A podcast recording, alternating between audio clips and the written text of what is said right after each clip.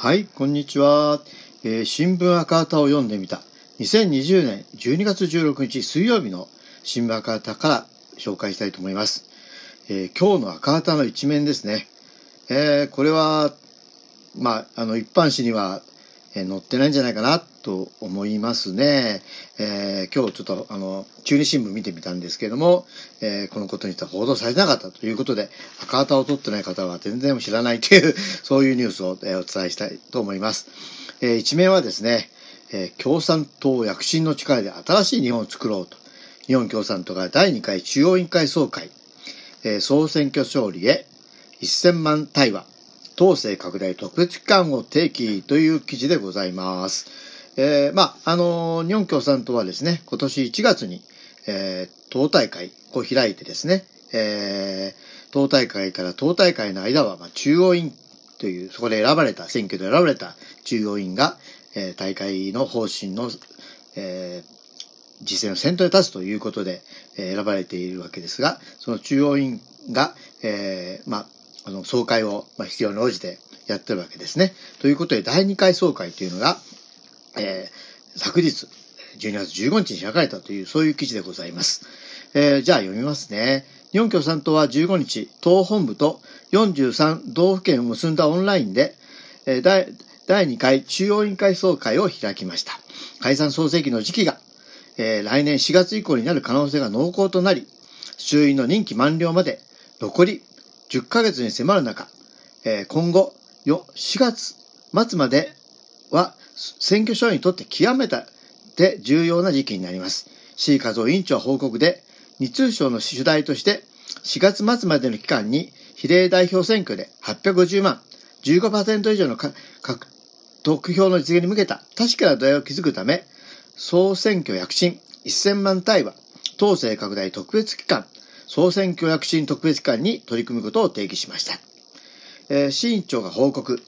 C 氏は10月の幹部会で来たるべき総選挙の目標として、第一に次の総選挙で政権交代を実現し、野党連合政権を実現すること。第二に比例を軸に、を貫き、比例代表で850万票、15%以上の得票を獲得するなど、日本共産党の躍進を実現することを提起したと指摘。第一の目標をやり遂げるには、野党の共通する決意となることが必要だとして、現在はそのため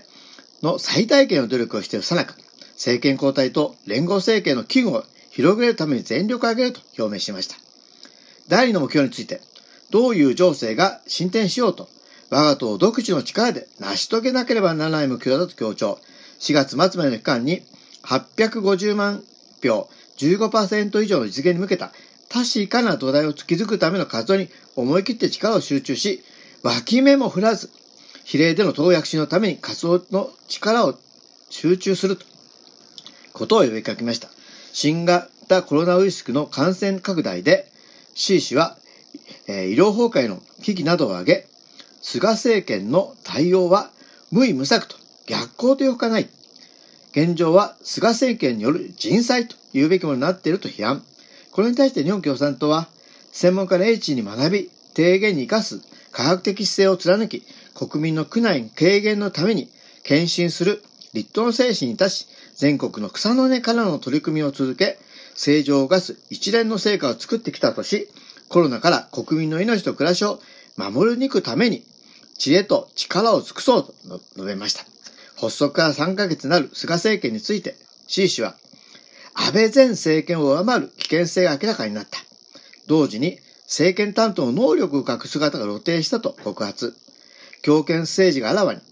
えー違憲、違法の日本学術会議の人事介入、冷酷さ、新自由主義の暴走が具体的な姿を現しつつある、説明拒否、デマ、フェイクで批判者を攻撃する、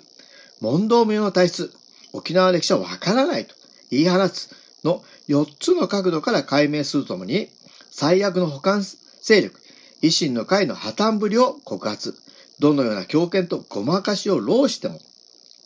この政権と国民との部長は広がざるを得ない。市民と野党の共闘の力で、次の総選挙で菅自公政権を倒し、政権交代を勝ち取り、新しい政権、野党連合連合政権を作ろうと呼びかけました。C 氏は、菅自公政権を倒してどういう新しい日本を作るかとして、日本共産党は総選挙に向けて新しい日本を作る5つの提案を訴え戦うと強調。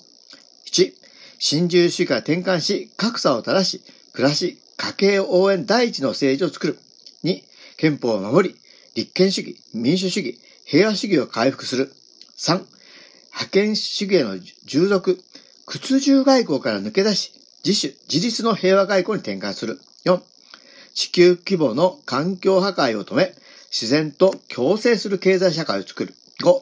ジェンダー平等社会の実現、多様性を大切にし、個人の尊厳を尊重する政治をの内容を詳しく紹介。どの項目も国民多数の声に沿ったものであり、政治の意思さえあれば直ちに実行可能なものばかりだと指摘。同時に5つの提案は我が党の提案だが、その多くの内容は市民連合との合意や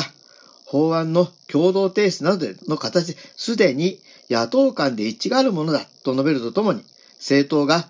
共通政策を示し、政権協力で合意すれば、政治を変える希望を国民の力で広げ、情勢の前向きの激変を作ることができると強調しました。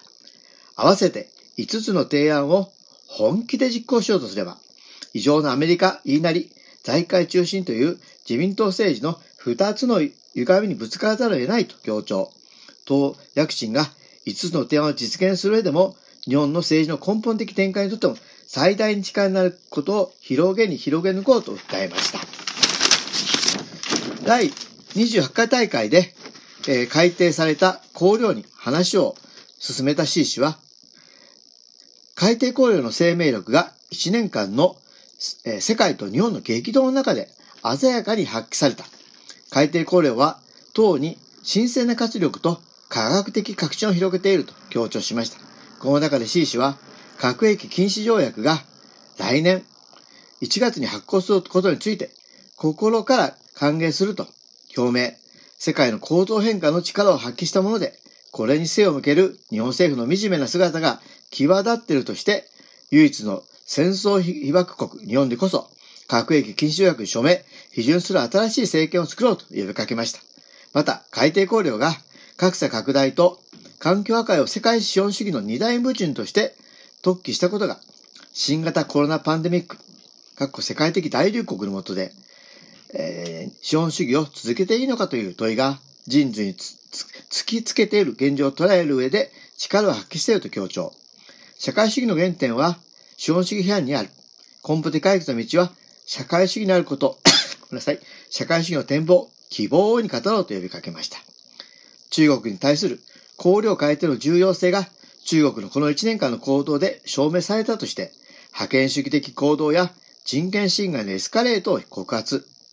この対応は国連憲章と国際法を遵守せよと迫る外交的包囲こそが重要だと指摘。合わせて日本政府が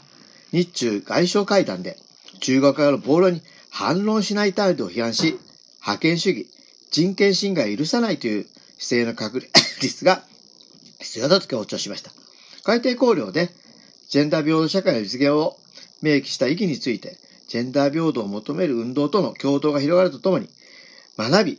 自己開花する努力をの定義が党に新鮮な活力を生み出していると指摘しました。その上で、改定綱領は未来社会への道をより豊かに多面的に示し、未来社会論を豊かに発展させた我が党が目指す未来社会の魅力を重要に語ることを訴えたいと呼びかけました。党大会後の党づくりの到達点について報告した C 氏は、地区委員長アンケートで国民の変化と党の役割の響き合いなど、党建設の革新などが共通して語られたと紹介。同時に世代的継承、機関活動など打開すべき課題で党活動を発展させたいと述べました。C 氏は、同日から来年4月まで、